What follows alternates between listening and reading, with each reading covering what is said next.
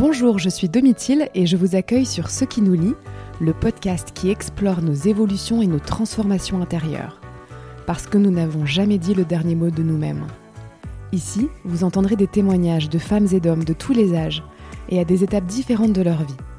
Ils nous partageront une expérience, un projet, une découverte, une passion ou une épreuve qui les a bouleversés dans leur lien aux autres et à eux-mêmes. Leurs voix nous confieront leurs questionnements, leurs doutes, leurs joies, leurs révélations. Une chose les relie, leurs expériences, quelles qu'elles soient, sont fécondes. À travers leurs témoignages, vous allez explorer la possibilité que nous portons tous de nous réinventer, de trouver notre second souffle, de créer, d'aller puiser en soi ce que nous ignorions jusqu'ici.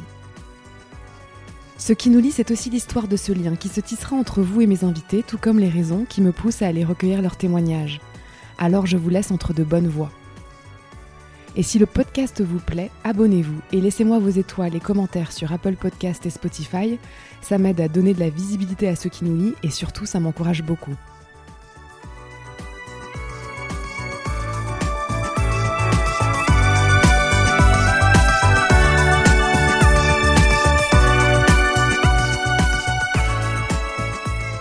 Je suis très heureuse de vous retrouver pour cette nouvelle année que je désire remplie d'élan et de nouveaux projets avec vous. J'ai déjà plein de nouvelles idées et 2024 mettra à l'honneur la création sous toutes ses formes. Pour toutes celles et ceux qui suivent déjà le podcast, vous savez que ce qui m'intéresse plus que tout n'est rien d'autre que vos trajectoires, vos expériences, ce qu'elles transforment à l'intérieur de vous et dans vos relations avec les autres. L'art porte quelque chose de spécial, d'à part, de presque mystérieux. Il passe par l'homme et c'est ce qui le rend vulnérable et à la portée de nous tous. Il peut transcender des vies, des parcours, nous répare, nous éveille, nous console et peut nous révéler à nous-mêmes. L'art est finalement un merveilleux moyen de s'exprimer, de raconter notre rapport au monde et aux autres. Alors j'ai eu l'envie de commencer par la danse, en partant à la rencontre de Pascaline, danseuse au sein du corps de ballet du Sublime Opéra de Bordeaux. J'ai énormément aimé notre échange, peut-être aussi parce que j'avais décidé de ne pas préparer mes questions à l'avance. Pas de fiches, pas de notes, juste nous et la relation qui se tisse le temps d'un enregistrement. Dans cet épisode, vous allez entendre le parcours d'une jeune femme qui a construit son amour pour la danse et qui décide de ne pas oublier les mots pour raconter son rapport au corps, aux autres et à la liberté, pour danser encore et encore.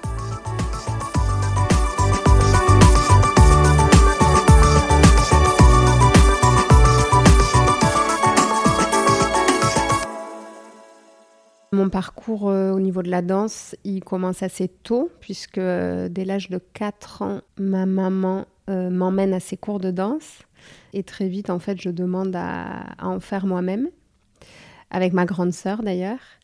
Et puis très vite, en fait, ça prend une autre dimension dans le sens où je rentre au conservatoire de Toulouse. Donc depuis le CE1, en fait, et toute ma scolarité, je serai en sport-études. Ça, c'est jusqu'à mes 11 ans, jusqu'à la sixième.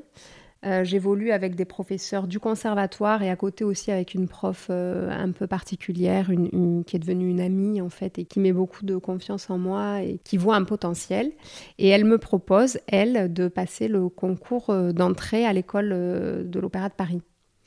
Donc j'ai 10 ans à l'époque. Mes parents n'y voient pas d'inconvénient. Je passe ce concours et je suis prise. Donc là, je me détache de ma famille de ma fratrie, de mes parents, et je pars en internat à Paris. Ça pendant un an, et tous les ans, il y a une, un examen de fin d'année, on est gardé ou pas dans cette école? Moi, au bout d'un an, je ne suis pas gardée. On m'explique que je ferai probablement pas carrière dans la danse. Et il a suffi qu'on me dise ça pour que j'ai cette envie de démontrer le contraire.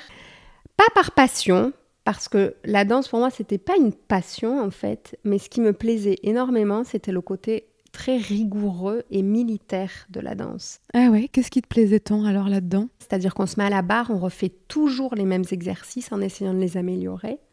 L'emploi du temps est extrêmement cadré. Et moi, ça collait parfaitement à mon caractère. J'adore cette discipline en fait. Parfois un peu trop. et j'ai réussi à m'en détacher. Mais pour me construire, c'était parfait pour moi.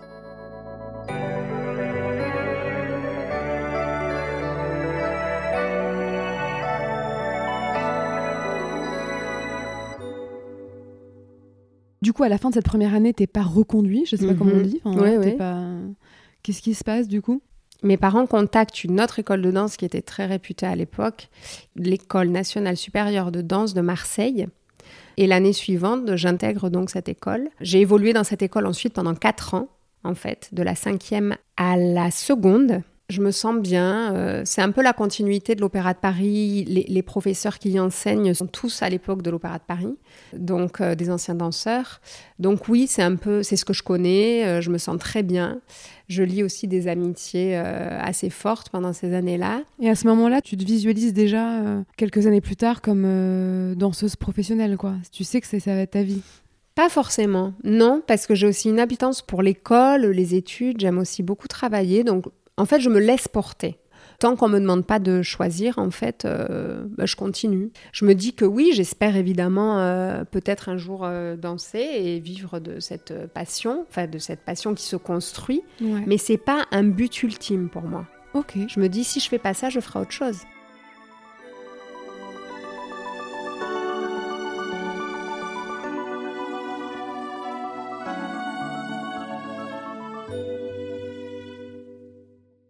Je me dis, si je veux danser, c'est maintenant. les carrières sont courtes, à 40 ans, 42, dans les institutions, on est à, on nous remercie. Donc je décide de, euh, de poursuivre l'aventure. Je me dis, si je dois reprendre des études, ce sera plus tard. Dans la précipitation, la seule option que j'ai, c'est de passer mon DE, mon diplôme d'État, pour enseigner la danse. Et je me dis, ça me servira toujours si je dois manger et payer mes factures. Mhm. Je fais ça pendant huit mois. Et pendant que je passe mon DE, il y a une compagnie anglaise qui vient faire une audition à Paris. Donc pour moi, c'est pas de frais de déplacement, c'est aller auditionner dans un lieu que je connais à Paris, j'ai rien à payer. Je me dis pourquoi pas? Je me présente à cette audition et là ça marche. Donc je pars à Nottingham pendant deux ans et du coup ça a été super, une super expérience. Et quand même, au bout de deux ans, en fait, je suis déjà en couple avec euh, mon mari actuel. Mhm. Et lui qui est aussi artiste et qui se déplace beaucoup, on était deux électrons libres à se déplacer énormément, tous les deux. Et moi qui étais en congé, j'étais venue le rejoindre ici pour garder la forme physique. J'avais demandé à prendre des entraînements avec le ballet de l'Opéra national de Bordeaux. D'accord. Je découvre cette compagnie que je connaissais de nom. Et là, je me dis, ah ouais, ils sont dans un opéra national, dans une ville merveilleuse. Ils sont fixes, puisque c'est une, ce qu'on appelle des danseurs permanents. Donc 80% de leur spectacle se fait à l'Opéra national de Bordeaux. Donc on travaille toute l'année sur le territoire. Et là, l'idée commence à mûrir dans ma tête, à savoir, ben, les choses seraient beaucoup plus simples en fait. Notre, notre ancrage serait dans une ville et Sébastien pourrait continuer à, bien sûr. à se déplacer. Voilà, j'ai plutôt un bon échange avec le directeur de l'époque et je décide donc de passer l'audition pour entrer dans cette compagnie. Et il me propose de travailler avec eux. Pendant un an et demi, j'ai cumulé des CDD en fait. Puis au bout d'un an et demi, il me propose d'intégrer la compagnie à temps plein. Donc là, ça veut dire déménagement, trouver un appartement à Bordeaux et s'installer à Bordeaux. Aujourd'hui, ça fait combien de temps que tu es danseuse euh, permanente du coup euh, ça fait... au sein de cette compagnie? Oui, ça fait 12 ans. 12 ans, ouais. Ça fait 12 ans. Incroyable. et c'est passé tellement vite. ouais, Et puis il y a plein de choses qui ont changé parce que du coup, entre-temps, tu es devenue maman aussi. Oui, euh, ouais. tout à fait. Je suis devenue maman. J'ai repris des études aussi, finalement, puisque cette envie m'a toujours trotté dans la tête. Et je suis rentrée dans cette compagnie, j'avais 26 ans. Et la fin de carrière pour une danseuse, c'est 40-42 ans. Donc je suis rentrée assez tard finalement dans cette compagnie fixe. Vers la trentaine, je me suis dit, il me reste 10 ans pour me former à l'après. Donc il faut que je commence. C'est-à-dire que tu as tout de suite compris et avancé avec cette idée qu'en fait la danse, ce serait pas pour toujours? Je l'ai toujours su même avant, puisque j'étais quand même toujours très intéressée par... Euh, bah oui, c'est ce que tu me disais. former. Ouais, bien Donc c'est comme si euh, j'avais une vision. Mm-hmm. qu'il fallait aussi que je fasse autre chose. Ouais. Parce que depuis que je danse professionnellement, le mot est fort, mais faut pas minimiser. J'essaie toujours de minimiser les choses, mais enfin de prendre du recul. Mais en fait, c'est quand même une dévotion à César. Parce que quand on vit tellement intensément ce qu'on fait, c'est pas je ferme la porte du théâtre et puis euh, je passe à ma vie, quoi. C'est que la vie personnelle est imbriquée à la vie professionnelle. On le vit tellement de l'intérieur parce qu'on doit d'abord le partager et le transmettre au public Mais aussi, euh, c'est parce qu'on se nourrit de l'intérieur et parce qu'on le vit pleinement qu'on arrive à le transmettre au public. Donc cette passion, en fait, nous accompagne euh, tout le temps. Cette passion qui est devenue passion est constitutive de mon être depuis que j'ai 4 ans finalement. Hmm. Depuis que j'ai 6 ans, depuis que je rentre en sport-études. Et que je la nourris. Bah bien sûr. Donc j'en ai bien profité, hmm. mais je sais qu'il faut qu'il y ait un après et depuis toujours finalement. Mais moi, ça m'intéresse quand tu dis justement que c'est là, que ça te quitte jamais et que c'est pas si simple, quoi. C'est pas parce qu'on quitte le, travail euh, en fin de journée et le soir que on passe à autre chose. C'est pas comme ça que ça se passe. C'est des passions qui se sont construites dans le temps, mais euh, qui s'entremêlent complètement avec euh, ta vie intime et ta vie personnelle. Pour moi, enfin, j'en sais rien, je connais pas bien ce monde-là, mais j'imagine que dans l'inconscient collectif, souvent la danse classique à un certain niveau ça rime avec sacrifice, exigence, tu vois, c'est souvent ces mots-là qui reviennent. Toi, tu dirais quoi? Tu as dû faire beaucoup de renoncements, tu vois, dans ta vie euh, de femme. Comment tu t'es sentie ouais, face, à, face à tout ça? Oui, c'est une vie de sacrifice. Oui, c'est une vie extrêmement rigoureuse. Ça passe par, effectivement, euh, pour certains, le régime alimentaire. Pour certains, ne pas avoir d'enfance et d'adolescence, puisqu'on travaille et qu'on travaille sur nos corps et que les écarts, enfin c'est bête, mais euh, si tu fais la fête, si tu sors, etc., le lendemain en cours de danse, tu vas avoir du mal quand même. Donc c'est aussi ça. C'est aussi euh, s'asseoir sur euh, peut-être une jeunesse, une adolescence, une, vie, une jeune vie d'adulte beaucoup moins fêtarde, libre que celle que j'ai eue. Mais en fait, moi, ça ne m'a jamais dérangée. Mmh Je l'ai fait parce que ça collait parfaitement à mon caractère. Mais j'ai vu autour de moi des gens pour qui, déjà qui ont arrêté avant moi, parce que ça leur coûtait trop. Toute ta vie est conditionnée autour de cet art. C'est pour ça que je parle de dévotion. Est-ce que tu as l'impression que ça t'enlève, ça te retire une forme de légèreté, d'insouciance euh? Certainement. Ouais. Certainement. Hmm. Mais moi, ça collait parfaitement à mon caractère. Donc ça n'a pas été douloureux. Comment tu te sens, toi, avec les autres? Parce que c'est quand même un peu à part, tu vois? C'est-à-dire que tout le monde ne vit pas ça. On vit quand même un peu en vase clos. Mais par ailleurs, le fait d'être dans des lycées normaux, en fait, je côtoie aussi d'autres gens qui ne sont pas dans mon milieu. Et ça, ben, c'est aussi une richesse, quoi. Moi, ça m'intrigue. Je suis assez curieuse, donc en fait, euh, j'étais pas non plus euh, du genre, euh, je reste qu'avec des danseurs. J'ai jamais été comme ça d'ailleurs. J'avais aussi des amis à l'extérieur que je voyais qui faisaient pas la même chose que moi. Je baigne quand même dans un milieu artistique. Donc c'est vrai que jusqu'à ce que j'arrive à Bordeaux, mes amitiés sont quand même, même si c'est pas au niveau de la danse, ce sont des... Euh, les autres, comme tu les appelles, sont quand même des artistes.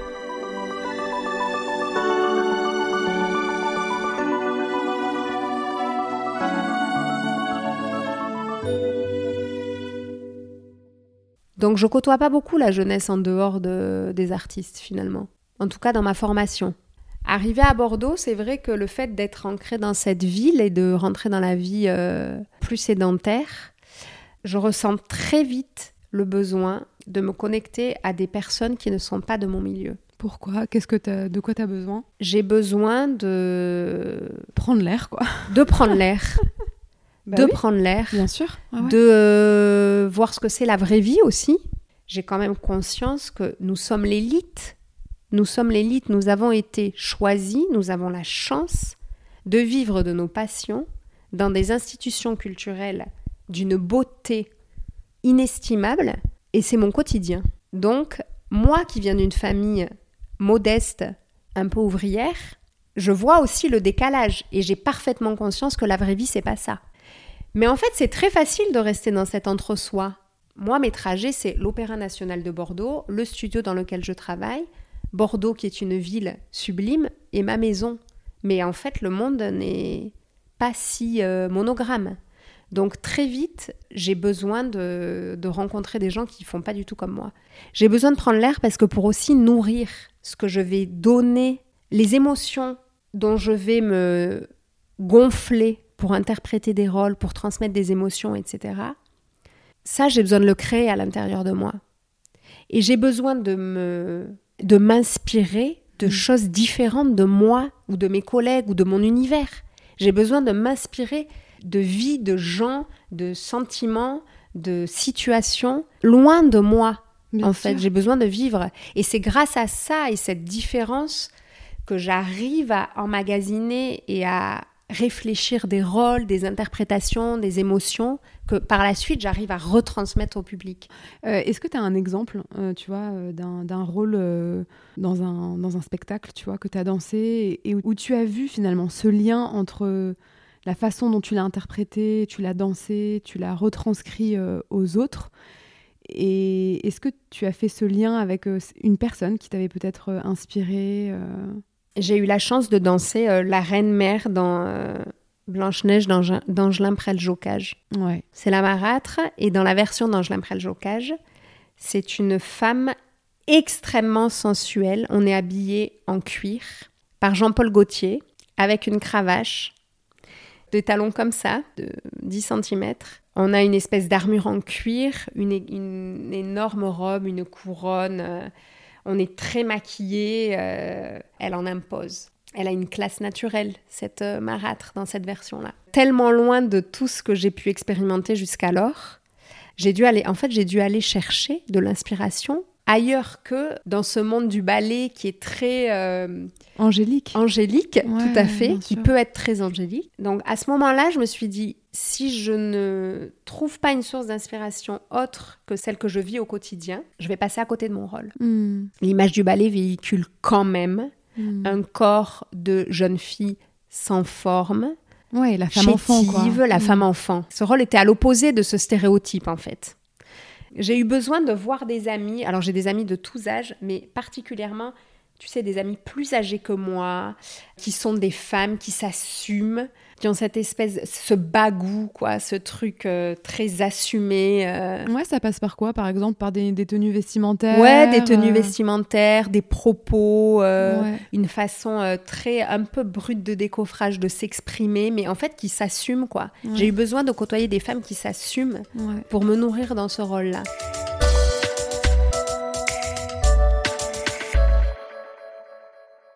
Parfois, pour pouvoir nourrir tes rôles, tu as aussi besoin bah, d'être dans la vraie vie.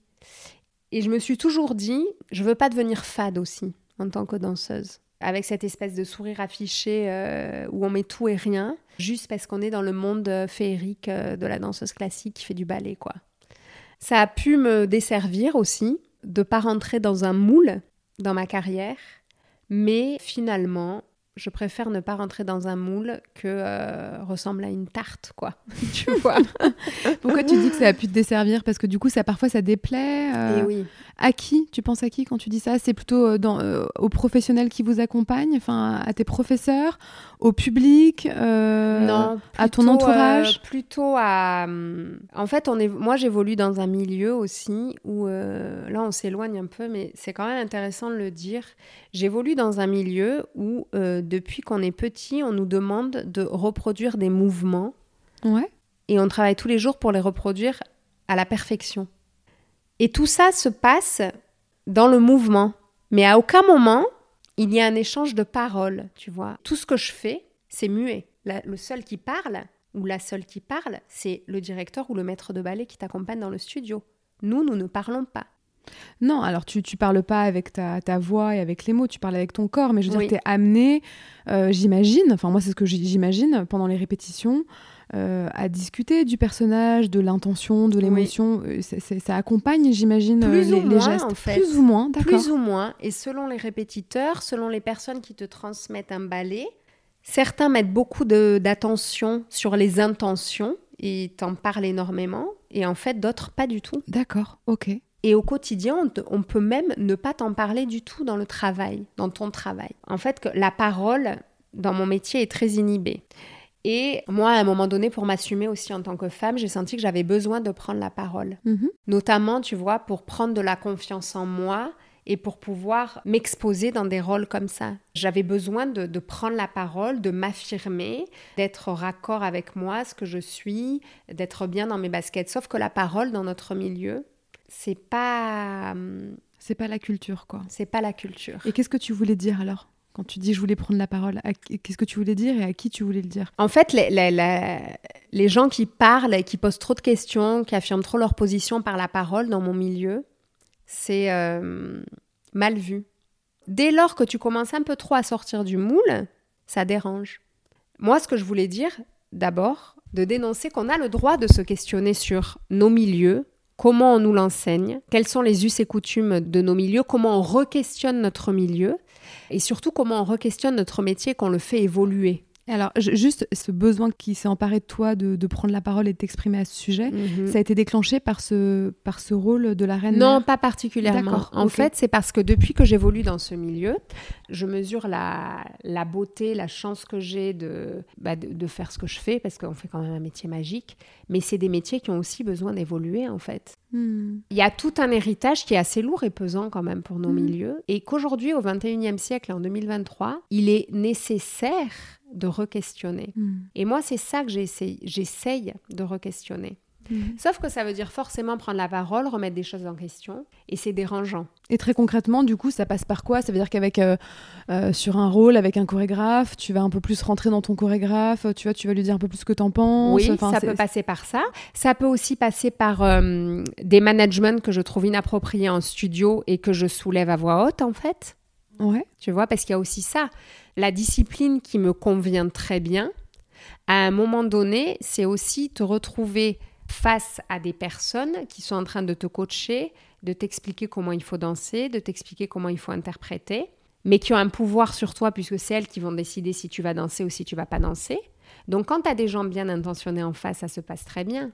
Mais quand tu as des gens un peu névrosés, parce que dans nos milieux, il y a quand même des gens névrosés, mais il y a des choses qui peuvent être très déplacées ces personnes ont un, ascendant sur toi, un pouvoir sur toi.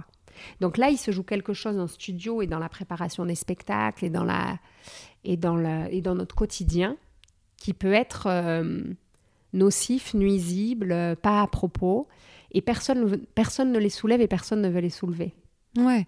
Et en fait, c'est intéressant parce que ce que tu es en train de décrire, c'est que quand tu danses, tu es d'une certaine manière soumis à tout un tas de, d'injonctions, de, règles, tu vois, plus ou moins euh, explicites, quoi, qui sont le fruit d'un héritage, mais qui sont aussi le fruit d'une culture, de, de ouais, d'une façon de faire. Et ça passe toujours par l'homme et par l'être humain. Donc, tu as des êtres humains qui vont les appliquer de manière intelligente et humaine et, qui vont s'adapter à chacun. Puis, tu en as qui vont, qui vont dériver, quoi, qui vont être dans l'abus de pouvoir. Tu as parfaitement euh, résumé la situation. C'est exactement ça. Et comme nous, depuis nos six ans, on nous dit dans c'était toi, à quel moment on nous apprend à prendre la parole quand la situation est inappropriée? On, on, ne nous apprend pas. Et moi, en évoluant, j'ai eu besoin à un moment donné de, parce que je me suis retrouvée face à des situations assez malaisantes, et c'est là où je remercie mes parents qui m'ont toujours euh, donné cette clairvoyance et ce pouvoir de le faire, hein, parce que tout le monde euh, ne peut pas le faire. Quand je me suis retrouvée face à des situations malaisantes, et eh ben, j'ai voulu prendre cette parole et m'exprimer, tu vois. Et là, ben, ça passe ou ça casse, quoi. Tu peux aussi être euh, mal vu, mise au placard. Ça n'a pas été mon cas si franchement mais ça a été le cas pour d'autres et je l'ai vu. Et quand tu dis des situations malaisantes, tu penses à quoi pour toi? Quelle situation tu as vécu et que tu t'es retrouvé euh, voilà, à mhm. devoir euh, t'exprimer, mettre un stop, mettre des limites euh Mais je me suis retrouvée en studio avec une, une chorégraphe de renom, à faire des sessions de répétition avec le groupe et à me sentir humiliée en fait par ses remarques, sa façon d'agir avec moi, sa façon de me regarder, sa façon de s'adresser à moi ou de faire les choses dans mon dos et de ne pas s'adresser à moi. Et tout ça devenait un petit jeu, jusqu'au moment où la situation a tellement débordé dans mon dos, 90% de mes collègues auraient subi la situation jusqu'au bout et n'auraient rien dit, parce que on était devant une immense chorégraphe. Moi, j'ai pas du tout eu cette euh, façon de réagir. Je suis allée trouver cette chorégraphe en lui expliquant que si elle voyait un problème entre elle et moi, je ne viendrai plus en répétition dès, dès demain, parce que pour moi, c'était trop inconfortable sa manière de réagir avec moi et d'agir avec moi. Et j'ai quitté la répétition.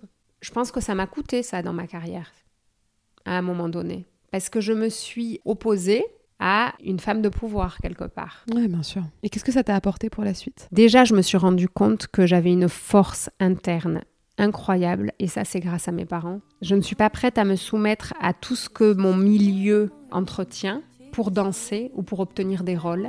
Et ça m'a appris que finalement ma place, elle était certainement pas devant, parce que j'étais pas prête à faire toutes les concessions qu'il fallait, mais que ma place, elle était certainement dans le groupe, à me nourrir des sensibilités, des expériences, des émotions de mes collègues pour me nourrir et faire mon métier du mieux que je peux moi, avec ce que j'aime et être à l'endroit où je veux être en fait. Et de ne pas, pas subir l'endroit où je veux être ou de ne pas le ou de ne pas l'obtenir en marchant sur mes valeurs ou sur mes, euh, ou sur mes principes.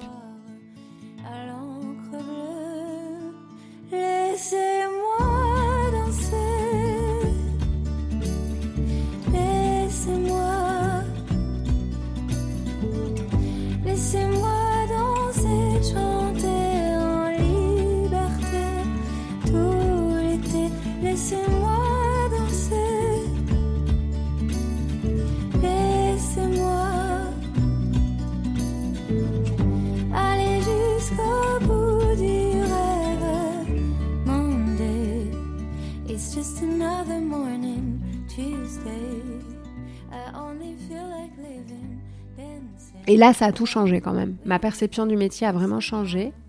Ma façon d'appréhender mon métier, de le vivre. En fait, quand on trouve sa place, quand on sait qu'on est à cette place-là pour, pour une bonne raison, euh, tout, tout, se transforme.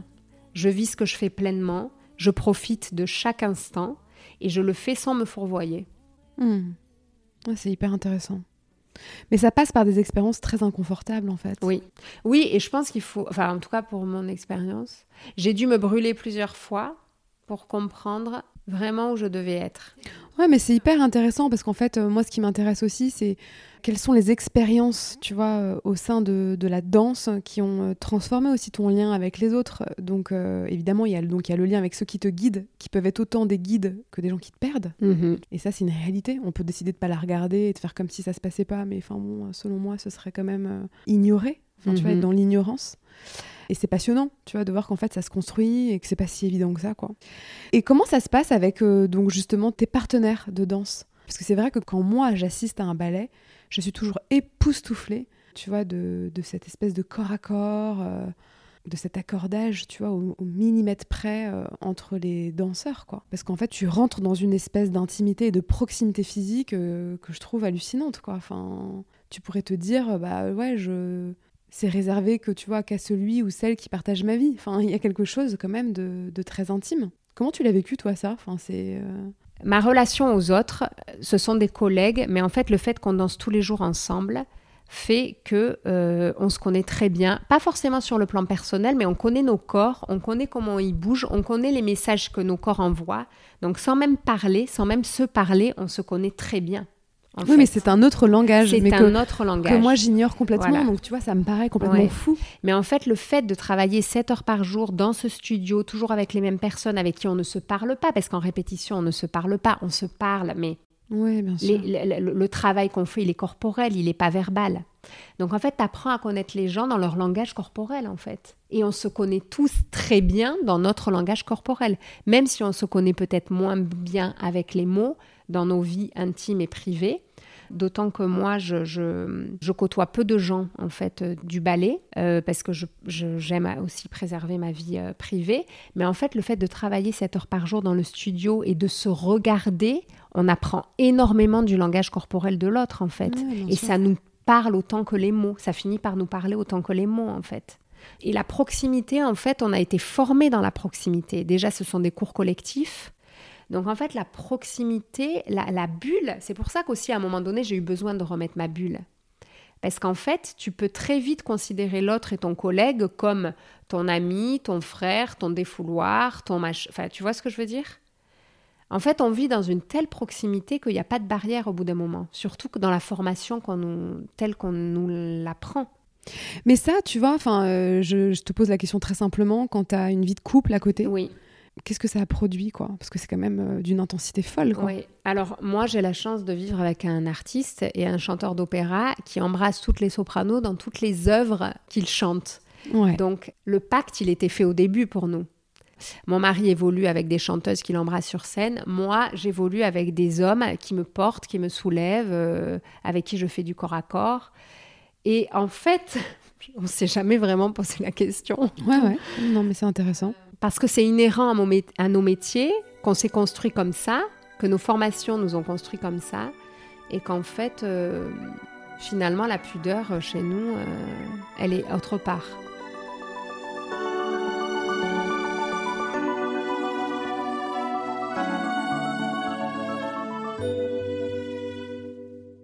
ces relations-là euh, qui sont inhérentes, tu vois, à ton métier, la question de la proximité soit un peu gommée, que justement, euh, ce qui drive, on va dire, vos interactions, c'est plus le corps à corps que qu'autre chose.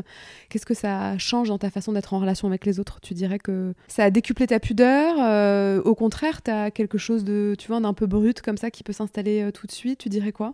Disons que J'évolue dans la société avec un regard différent, je pense. C'est pas pour me sentir différente. C'est comme une déformation professionnelle en fait. La lecture que j'ai, la lecture corporelle que j'ai de mes collègues, je l'ai pour tout le monde en fait. D'accord. Ça développe une sensibilité et une perception des autres assez fine rapidement. Quand je vois quelqu'un, sa manière de se tenir, sa posture, sa manière d'être, je connais tellement bien le langage du corps par mon métier que euh, ce regard, je le porte euh, dans ma vie de tous les jours. Cette espèce de, euh, de lecture du corps des autres, ça développe beaucoup mon empathie en fait. Je perçois les autres de manière sensible avant même qu'on se soit mis à parler en fait. Mais je peux même pas dire que ça a transformé parce que je suis comme ça depuis toujours finalement, puisque j'ai commencé la danse à 6 ans et que j'ai commencé à travailler sur ce langage corporel depuis 6 ans. On lit dans les gens au-delà des mots en fait. Ouais, je comprends. Ouais, c'est irrationnel, mais je, je, ne peux que le comprendre. Parce que c'est notre quotidien Bien et qu'on fait ça au quotidien. Pendant ma formation, j'ai été beaucoup sans pudeur, euh, très euh, pas de filtre, quoi. Tu vois, ce que je vivais dans la dans mon art, je le vivais aussi dans la vie. J'étais aussi entourée d'artistes, etc. Et mais dès lors que j'ai commencé à travailler, moi, j'ai eu ce besoin aussi de, euh, malgré le fait qu'il y ait ce langage corporel très fluide, etc. Mais c'est trop pour moi. À un moment donné, ça a été trop. Moi, ma pudeur, en fait, avec les autres, j'ai aussi besoin, j'ai besoin, c'est certainement aussi lié à mon caractère, j'ai eu besoin de remettre ma bulle, en fait.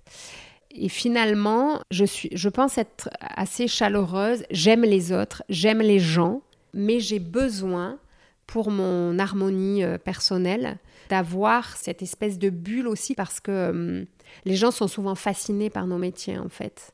Mais la fascination, ça peut aussi aller très loin, quoi. Et par protection, j'ai aussi besoin, euh, j'ai eu besoin à un moment donné, et, ça m'accompagne toujours aujourd'hui, de, mettre, de me mettre dans ma bulle aussi. C'est pas d'ériger un mur entre nous, pas du tout, mais c'est de préserver aussi euh, ma vie privée, en fait.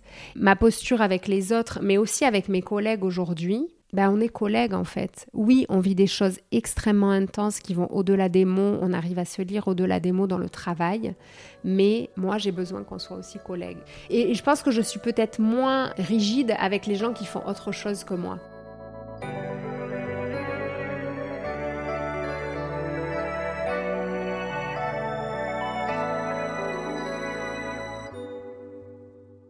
Et quand tu es devenue maman, alors, parce que ça, c'est quand même aussi des étapes, euh, tu vois, de vie, euh, euh, de famille qui bouleversent plein de choses.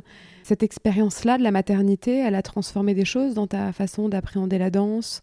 Ou même, j'en sais rien, dans ta relation avec tes enfants, tu vois? Enfin, quand tu vis comme ça de manière intense une passion, parfois, voilà, je sais pas comment tu te situes par rapport à ça, toi, vis à -vis de tes enfants?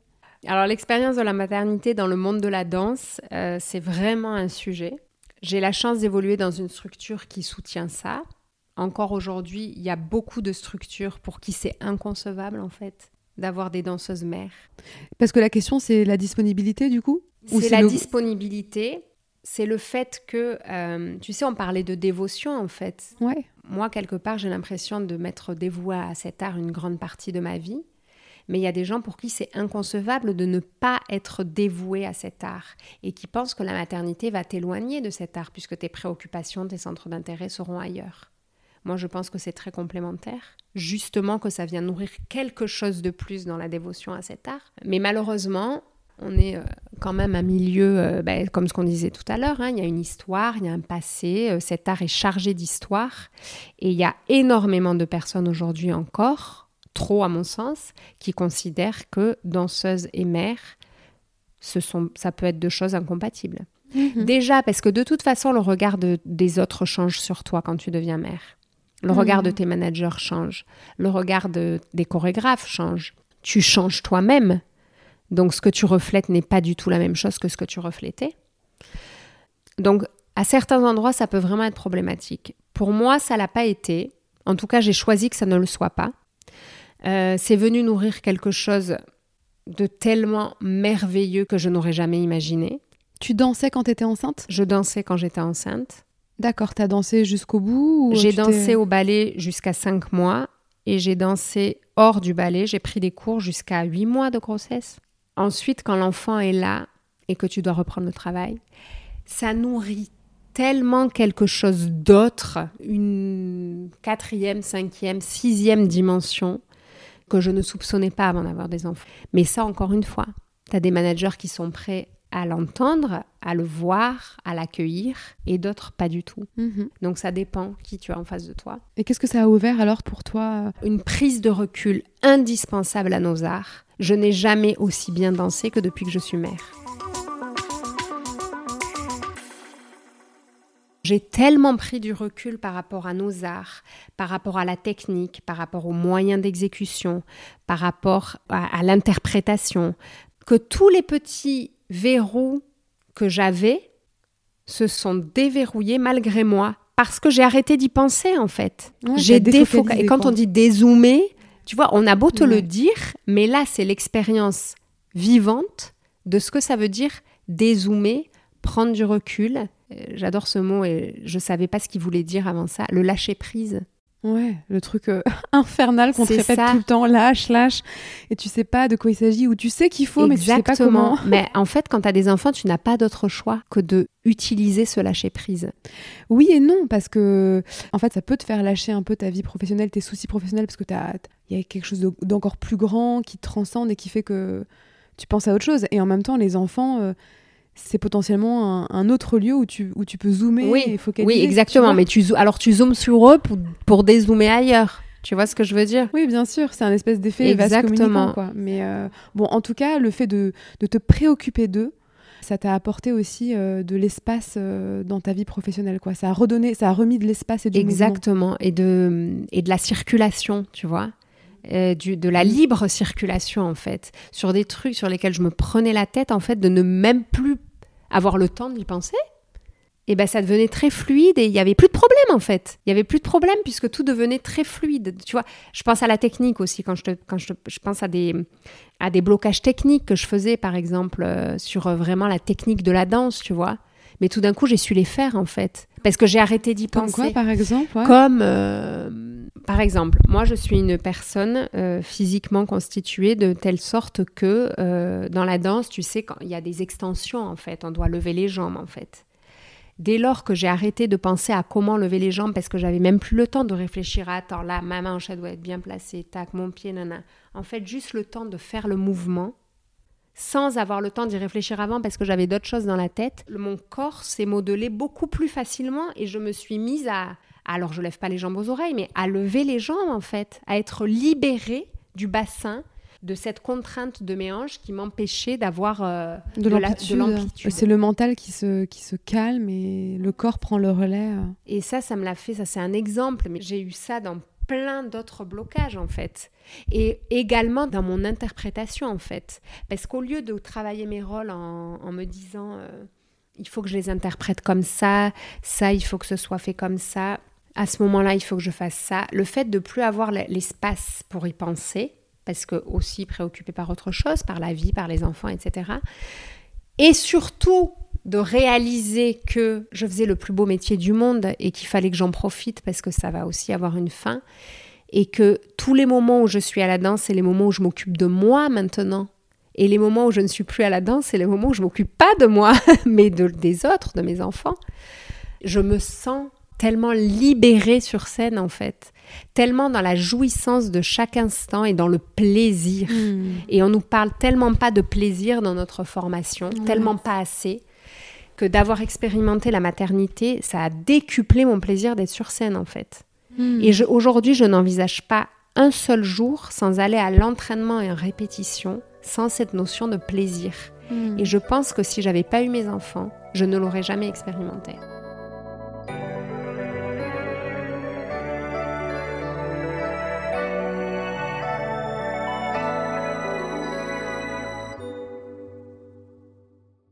Nos enfants baignent là-dedans depuis qu'ils sont nés et c'est comme le langage corporel, on n'a pas besoin d'en parler en fait pour Mhm. qu'ils le perçoivent.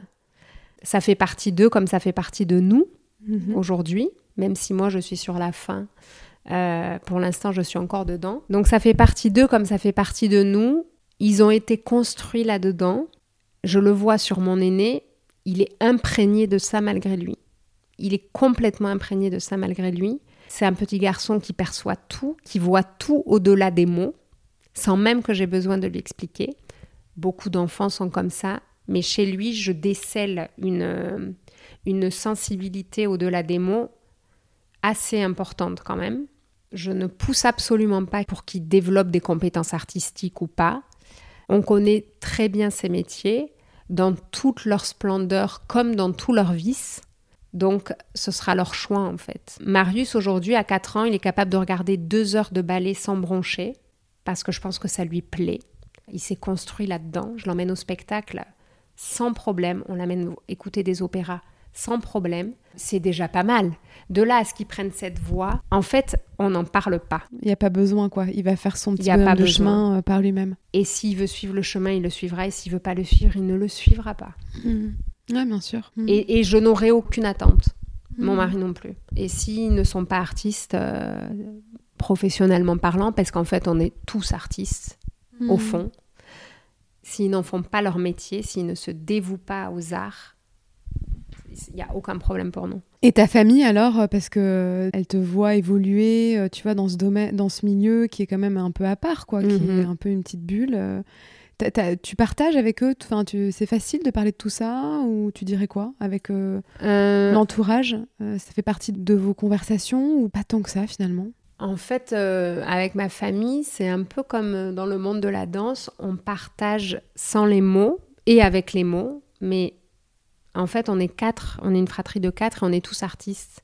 On a tous choisi les arts pour nos vies.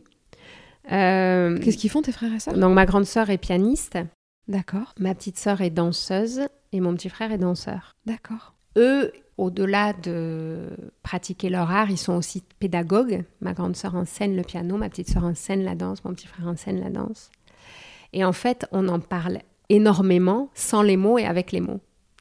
Parce qu'on vit la même, on a vécu la même chose, mais le fait peut-être de le transmettre a été à un moment donné, on a, on a été obligé de mettre des mots dessus Mhm, pour leur part. Puis moi aussi, je- j'enseigne euh, occasionnellement. mhm. Mais en fait, dans ma famille, c'est marrant. Mais même avec ma mère, ma mère pourtant qui n'est pas du tout artiste, elle comprend parfaitement ce qu'on fait parce qu'elle nous a tellement accompagnés dans ce qu'on fait. Mhm. Depuis le début, elle nous suit. euh, elle, a, elle a aussi ce langage non verbal que nous avons tous en fait. Donc, euh, on en parle et on n'en parle pas. Ouais, c'est quand même étonnant que sur une fratrie de quatre, les quatre euh, soient, Ouais. enfin, aient intégré l'art dans leur vie. euh. C'est une énergie d'émulation, tu vois. Enfin, on s'est tous un peu. ma mère, elle a, elle a ouvert la brèche et puis euh, on s'est engouffrés un peu tous dedans. Et comme on était tous dedans, on s'est un peu tous stimulés les uns les autres, tu vois, par rapport à ça. Et puis je pense que si on fait de l'art, c'est pas par hasard non plus. On avait certainement besoin de dire des choses, enfin, de manière particulière en fait.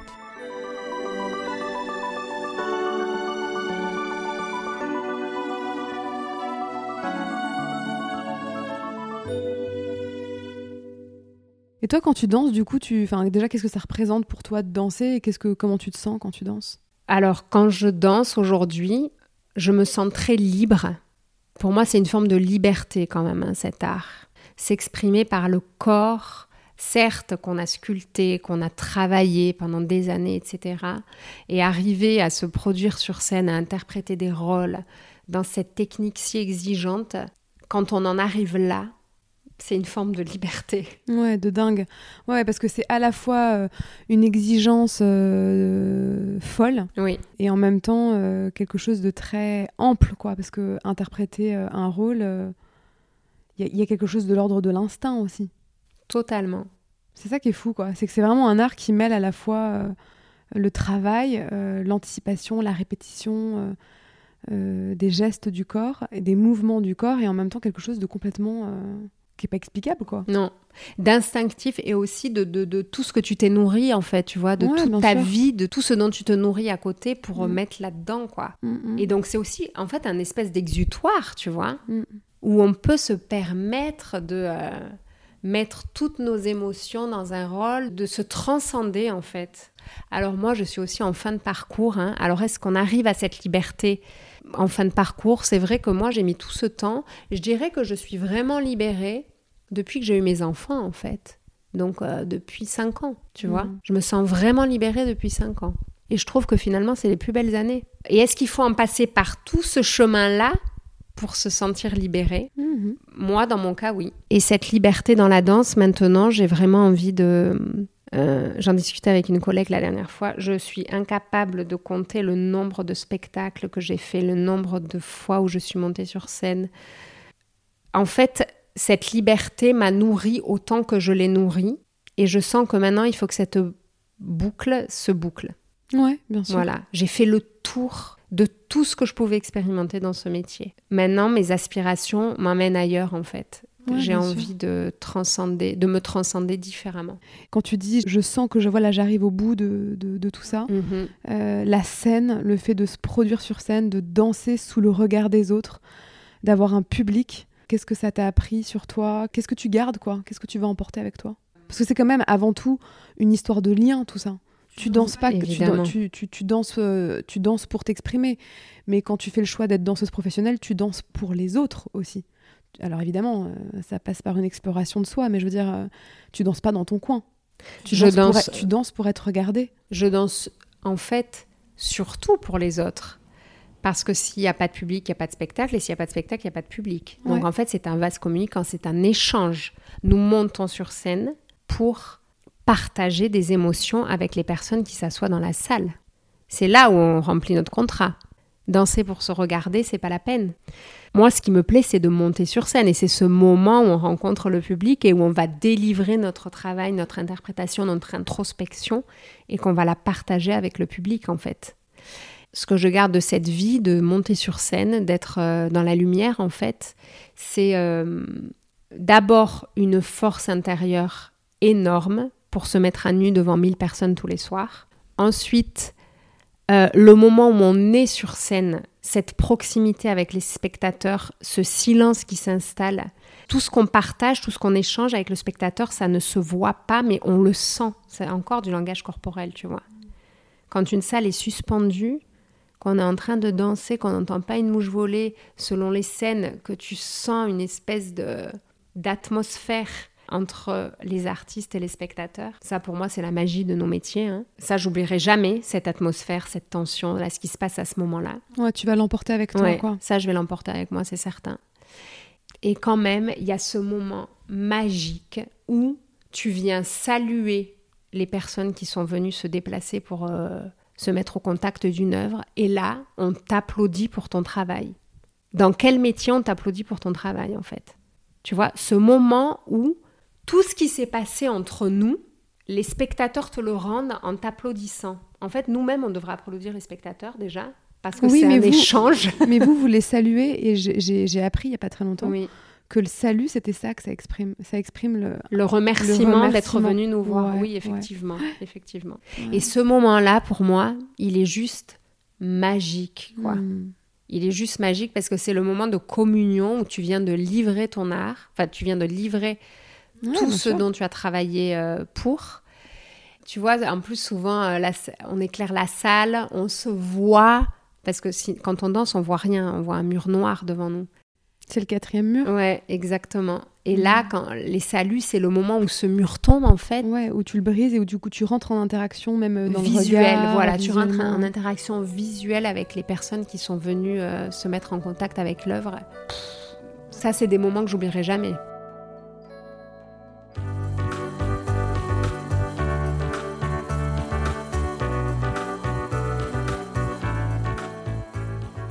Le montage de cet épisode a été réalisé par Lola Sotioyer. La musique a été composée par Thomas Laverne. Je suis Domitil Tassin et vous écoutez Ce qui nous lie, le podcast qui explore nos évolutions et transformations intérieures. Parce que souvenez-vous, nous n'avons jamais dit le dernier mot de nous-mêmes. Je vous retrouve tous les mois pour un nouvel épisode.